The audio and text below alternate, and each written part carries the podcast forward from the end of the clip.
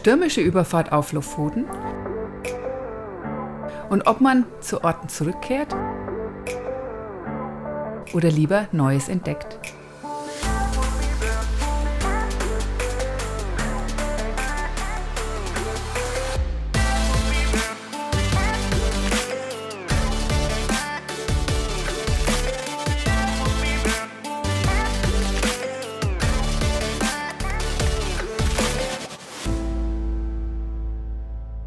Ja, wir waren ja jetzt im Polarkreiszentrum mit unserem letzten Podcast und da haben wir darüber erzählt, was so die Pole, die Arktis und die Antarktis bedeutet und von da aus sind wir dann weitergefahren. Zum Glück hast du dir nicht diese Frisur angeeignet, wie dein Beispiel war. Ach so, ja, da haben wir über den geschnittenen Tonsor, ges äh, Tonsor gesprochen, wie die Mönche es haben. Na gut, also auf jeden Fall sind wir da weitergefahren und da waren wir ein paar hundert Meter über Meeresspiegel und das ist ja nicht besonders hoch dort und trotzdem schon relativ kalt und sehr karg gewesen. Und, und dann hat sich ganz schnell das, die Landschaft wieder verändert. Das finde ich in Norwegen auch so fantastisch.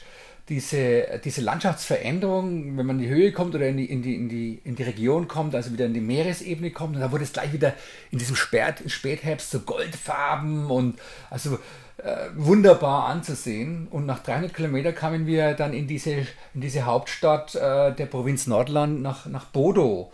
Und ähm, das Interessante ist auch, ja, jetzt für jemanden, der jetzt nicht in Norwegen war oder sich jetzt nicht mit äh, geografischen Breiten und äh, Längen beschäftigt, aber das liegt am 67. Äh, Breitengrad, also 67. Breitengrad, 17 Minuten ganz genau. Und da dauern die Polarnächte also vom 15. bis zum 29. Dezember. Das bedeutet ja letztendlich die Polarnacht, dass es da den ganzen Tag dunkel ist, also immer so, ein, so eine schimmrige, ähm, wie soll ich sagen, so, eine, so ein Dämmerlicht mehr oder weniger, ja. Und im Sommer, die Mitternachtssonne ist dann vom 2. Juni bis zum 10. Juli da in dem Bereich. Ja, das muss unglaublich sein, dieses Erlebnis. Ja, Sommer haben wir erlebt, ne? Ja, aber wenn es dauernd dunkel ist. Ja, ja, das stimmt. Also das wollen wir ja noch hoffentlich also auf der Fahrt dann auch äh, erleben, wie das ist. Also da bin ich auch gespannt drauf dann. Ja, aber lass uns da mal jetzt hier ins aktuelle Hier und Jetzt zurückgehen. Ja, Okay, um das fortzusetzen mit unserer Tour, also wir sind dann, wir wollten unbedingt auf die Lofoten. Klar, da waren wir im, Jahr vorher schon mal und fanden das so fantastisch. Hatten ja leider Gottes keine Zeit, weil wir da mehr oder weniger auf dem Transit durch waren, äh, durch, durch Norwegen, um die Russland-Expedition zu machen. Ja, und das hat ja verursacht, weil wir es so unglaublich schön fanden, ja damals, das ist ja gar nicht so lange her, nee. unser Transit durch Norwegen, dass wir gesagt haben, also das muss man unbedingt nochmal gesehen haben, dieses ja. unglaublich schöne Land. Das war schon, ja, ja geil. Aber, naja, und dann, ähm, dann haben wir so, so, so richtige heftige Sturmböen erlebt, ne? Das, war, das war das, ja. Ich finde, das kann man sich immer gar nicht vorstellen, wenn die, ja, wenn das Wetter, wenn alles so dauerschön ist, dass sich das nochmal ändert. Okay, wobei man sagen muss, also wir wollen jetzt nicht den falschen Eindruck erwecken, weil Norwegen, wir hatten ja auch schon zwei Wochen dann ähm, Dauerregen und da sind wir ja fast untergegangen, haben uns gefühlt wie in einem U-Boot. Ja, ich hatte fast Schwimmflossen. Ja, also da war es halt weiter mal Schönphase. Das wechselt also ganz schnell. Die, die Wetterphasen wechseln sich also ganz schnell. Man kann also äh, bei sehr schönem Wetter losfahren und fährt über einen Gebirgszug, bam, ist es dann oder in ein anderes Tal und dann ist es plötzlich gerade schlecht. Ja, ich habe ja so Norwegen-Reisende kennengelernt, die sind für zwei, drei Wochen nach Norwegen und hatten zwei, drei Wochen lang Dauerregen. Und das ist natürlich dann übel. Dann fällt, das, fällt die Reise mehr oder weniger echt ins Wasser. Ne? Klar, du meinst also, ich soll nicht so ganz so blümerant erzählen, weil sonst vergessen die Leute ihren Regenschirm, wenn sie nach Norwegen reisen oder die Regenjacke. ja, zum Beispiel. Ja, bei uns war ja der Sturm so stark, dass sogar die Fähre ausgefallen ist. Ja, da ist die Fähre ausgefallen. Aber weißt du noch, da, das war ja so irre, da sind wir auf diesen, bei Bodo, also in dieser Stadt, auf diesen, äh, zum Hafen gefahren. Und da war. Ähm, da ja, wir konnten ja nirgends stehen. Wir konnten nirgends stehen und da bist du dann rein in dieses, in dieses Ge Hafengebäude, um halt Fährticket zu, zu kaufen für uns, dass wir halt jetzt mit der Fähre auf Lofoten fahren können. Und dann habe ich auf dich gewartet und dann sind wirklich die Einkaufswägen, also es war halt auch ein Einkaufszentrum in der Nähe, da waren zwei Einkaufswägen auf der Straße gestanden, wo halt jemand eingekauft hat, das Ding da abgestellt hat. Und dann sind die einfach über die Straße geflitzt, bam, so, ich habe das, das kann nicht wahr sein, ja, und dann hat vom der Wind, Wind getrieben. vom Wind getrieben und dann sind die an den Bordstein ran und umgefallen und Fahrräder sind umgefallen, also das, und das nur bei, in Anführungsstrichen, nur bei äh, Windgeschwindigkeiten, zudem habe ich, hab ich das gemessen bis 100 km/h, ne? Ja, aber, aber das war, war halt auch direkt am Wasser, ne? Das war direkt das am dürfen Wasser. wir nicht vergessen. Genau. Genau, naja gut, und dann haben wir ja gesagt, okay, dann hast du keine Tickets bekommen, ne?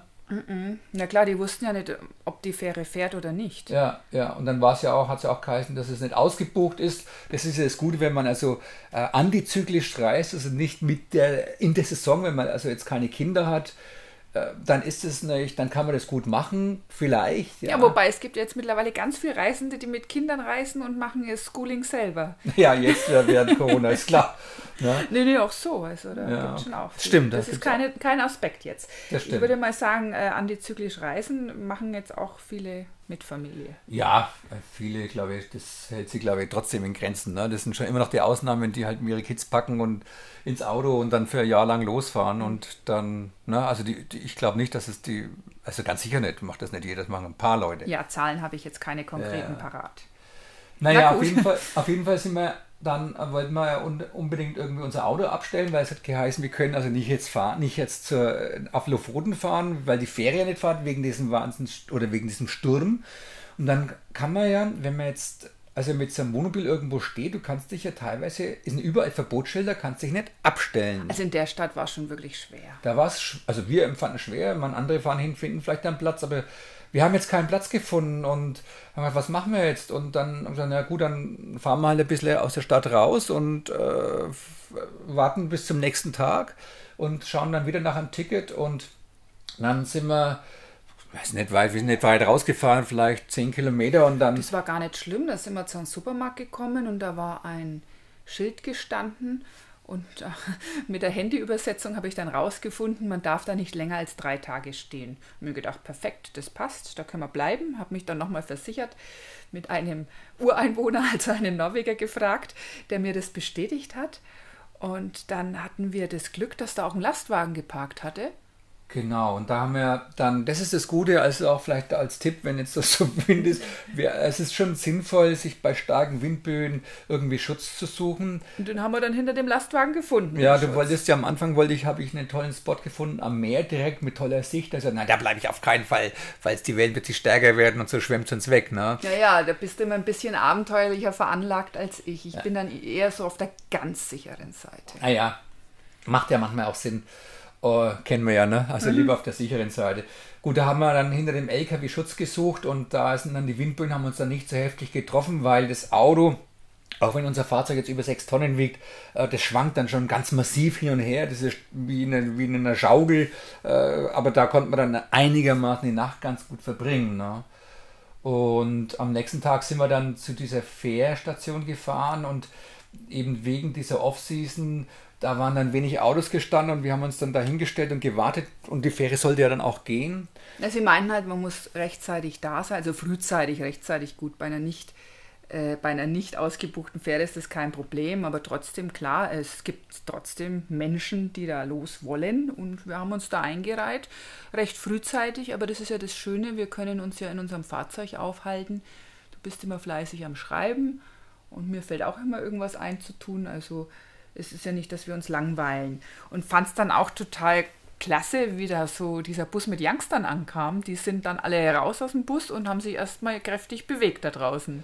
Ja, das finde ich klasse. Ich meine, es gibt ja immer noch diese, Gott sei Dank, diese Traveler-Szene, auch in Norwegen, die halt mit Rucksäcken dann, mit Rucksack reisen und dann vielleicht von Insel zu Insel oder von Location zu Location, ähm, dann mit dem Bus oder was auch immer, die ein eigenes Auto haben. Und die, äh, es war dann schön, ich meine, das war ja dann schon relativ kalt, ich glaube, es hat zu dem Zeitpunkt 7 Grad gehabt, über Null, aber mit dem Wind war das schon brutal unangenehm und dann den Regen und so. Und dann sind die draußen auf und ab gesprungen, haben sich warm gemacht, haben getanzt. Das ist so richtig geil gewesen, das anzuschauen, haben sich Fertigsuppen äh, gemacht, also auf einen Gaskocher ausgepackt und die haben also diese Stunden des Wartens auf die Fähre auf diese Art und Weise verbracht, während wir das Glück haben, meine, wir haben auch schon viel krasse Sachen erlebt ja, in unserem Leben, aber in dem Fall war es halt jetzt für uns ganz kommod, ganz angenehm, da im Warmen zu sitzen und ich habe halt meine Texte geschrieben und über die Erlebnisse. Ne? Ja, und die Youngsters waren halt alle, die waren voller Vorfreude und auch voller Motivation und das war eben sehr, sehr schön zu sehen. Naja. wie wir da so in, der, in dieser Schlange standen, in dieser Autoschlange, also in der Warteschlange, das haben sich dann doch einige Autos da angereiht. Ja. Ist ja immer voll interessant zu sehen, wie die alle so aufgestellt sind. Ne? Also die Systeme oder was man halt für Setups hat, das ist interessant. Ja, die meisten sind ja einfach Berufspendler, Leute, die halt auf die auf Insel wollen oder da wohnen oder auf dem Festland jetzt waren. Und ein paar Touris waren dabei. Camper und Reisende, ja. Genau, und ein paar, also und vor uns stand so ein Fiat Panda, 4x4, also so ein ganz kleiner Fiat, der ein Offroad-Fahrzeug, ich habe das noch gar nicht gesehen. Das war ein Italiener. Ja, und äh, also so richtig ein, ein Winzling und mit Dachträger, da war Autoausrüstung drauf, weil ja innen drin passt ja ganz wenig rein. Und äh, haben sie alles, alles auf diesen riesigen Dachträger von diesem kleinen Auto draufgeladen. Und hinten stand ja so ein, äh, äh, so ein toller Spruch, ja. Ja, no airbags. We die like real men. Ja, ja, oder save the panda, hahaha. Also sie haben, die haben wirklich einen Aufkleber drauf, dass sie keinen Airbag dran haben und sie würden wie echte Leute sterben. Also ein sehr fröhliches, cooles Pärchen. Ja, und so macht man halt immer wieder so interessante Bekanntschaften. Ich habe dann auch später auf der Ferie, habe ich dann den Daumen nach oben gemacht, hey, sei ein cooles Auto. Und die haben gesagt, ja, ihr habt auch ein cooles Auto.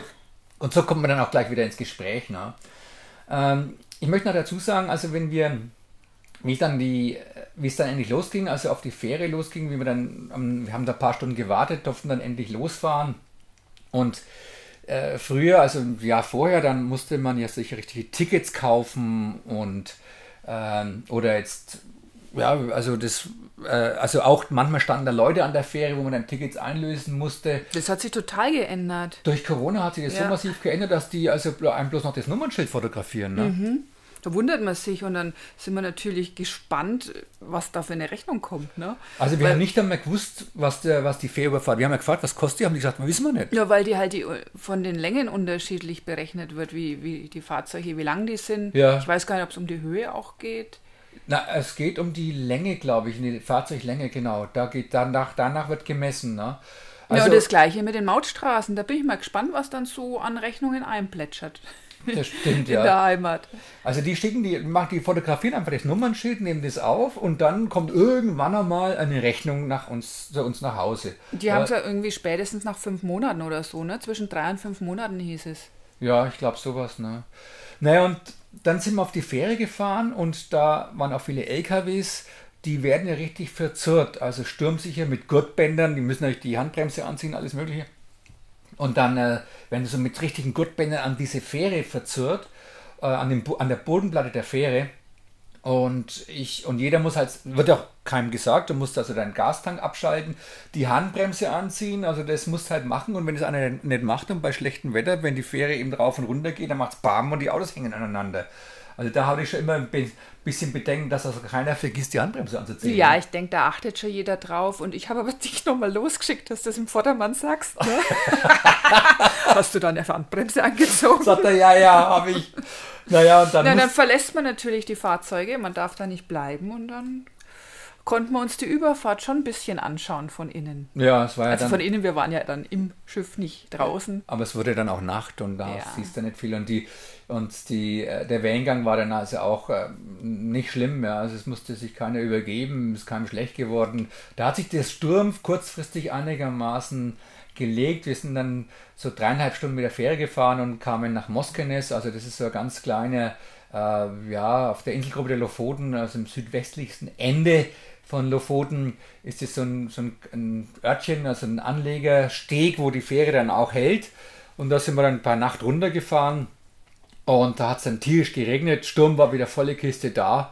Und dann sind wir zu diesem Örtchen Ä, oder wie das auch genannt wird, oder A. Das, ist, äh, das heißt also wirklich nur A und ein kleiner, kleiner Kreisel oben auf dem A und das ist das Dörfchen, fünf Kilometer weg von dem Anlegesteg und da wir ja schon mal dort waren, wusste ich in der Nacht auch, wie wir da hinkommen. Das hat schon seinen Reiz, wenn man jetzt irgendwo ankommt und es ist ein bisschen, ja, hat Widrigkeiten, also wie jetzt zum Beispiel mit dem Wetter, ist es schön, wenn man weiß, wo man hin kann das Neue ist toll zu entdecken, aber in dem Fall habe ich mich schon auch gefreut, dass wir wussten, es ist gar nicht weit, bis wir zu unserem Übernachtungsplatz kommen. Ich glaube, das ist gut, dass du das sagst. Das ist interessant, weil es gibt ja viele Menschen, die, die dann immer ihr Leben lang oder, oder viele Jahre lang ihren Urlaub am gleichen Ort machen. Ja, weil da weiß man halt, was man zu erwarten. Da ist dann der Giovanni und das die wenn es nach Pizza. Italien fährt, dann gibt es die Ja. Pizza und dann fahren wir halt zum Giovanni und das ist wie eine große Familie und dann fahren die Leute immer an den gleichen Ort und ich kann das bis zu einem gewissen Grad nachvollziehen, weil Menschen Routine brauchen und vielleicht auch das Außergewöhnliche, das Ungewöhnliche oder das Unerwartete nicht haben wollen, gerade im Urlaub nicht. Ne? Ich, für uns ist es natürlich genau andersrum. Wir suchen das Unerwartete. Ich liebe es hinter jeder Kreuzung, hinter jeder Biegung, ob ich jetzt auf dem Pferd sitze oder mit dem Kamel reite oder mit dem Elefanten unterwegs bin, äh, egal was, ja, äh, mit dem Fahrzeug. Ich merke halt immer, dass es Spaß macht und Freude bereitet, wenn man nicht weiß, was halt jetzt da vor einem liegt. Das weiß ich schon, mein Explorer. Naja, also wir kamen, wir sind dann also, ähm, da gibt es noch ein ganz kleines Tunnel vom letzten Parkplatz auf dieser Inselgruppe. Also dann hört es wirklich auf. Gut, da gibt es dann noch mal eine Insel weiter äh, südöstlich, eine ganz kleine nochmal, also die äh, Lofoten ist ja diese Inselgruppe. Und wir waren aber auf dieser Insel dann ähm, der letzte Parkplatz. Da fährt man durch ein kleines Tunnel durch und es waren wir auf einem riesigen Parkplatz, weil dieser Ort, also er ist ja irgendwie so eine Art Fischermuseum, ein lebendiges. Und deswegen ist es ein Touristen-Hotspot. Also da fahren halt viele Leute in der Saison hin. Also zum Thema neue Plätze besuchen. Wir hatten das ein Jahr vorher im Sommer schon besucht und da war es eben total voll auf dem Parkplatz.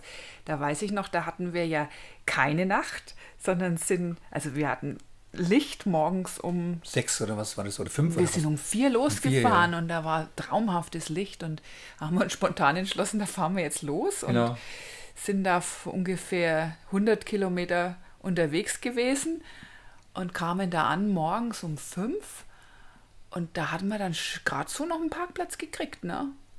Ja, ich weiß nicht, wie viele Kilometer wir unterwegs waren. Ja, wahrscheinlich sowas. Aber 5 Uhr kam man wirklich an. Und, äh, und um 5 Uhr früh war das Ding so voll. Man muss sich wirklich einen Großparkplatz vorstellen, wo dann halt 20 Busse stehen können und so. Und 100 oder 200 auch Fahrzeuge. Und, und wie wir diesmal ankamen, so in der Nacht, War alles nahezu leer. ja, waren halt noch mit uns, glaube ich, zwei, aber so Ja. richtig spooky irgendwie. Und dann der Sturm und dann habe ich das Auto geparkt, also unser Terra Love. Und dann waren wir da zwischen Bäume gestanden am Parkplatzrand, ja, und dann haben die Äste so an der Kabine entlang geschabt und denke, Gottes Willen, wenn da jetzt ein Baum umfällt, dann habe ich das Auto nochmal umgeparkt und habe den Parkplatz nochmal gecheckt, weil die Windböen wurden, haben sich dann eben verstärkt bis auf 120 km/h. Und das ist dann schon heftig, wenn jetzt da Treibgut rumliegt oder irgendwie äh, Müll rumliegt, was auch immer. Das kann von so einer Böe schon erwischt werden und dann ins Fahrzeug geschleudert werden. Also das war dann schon nicht mehr ohne. Und gut, wir haben die Nacht unruhig verbracht. Ja.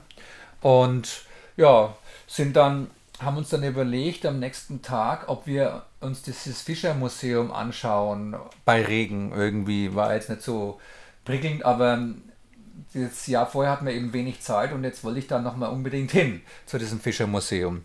Ja, was wir da in diesem skurrilen Örtchen Äh, in diesem Fischerdorf-Museum erlebt haben, bei Wind und Sturm und dieser Einsamkeit, von dem erzählen wir das nächste Mal. Ciao.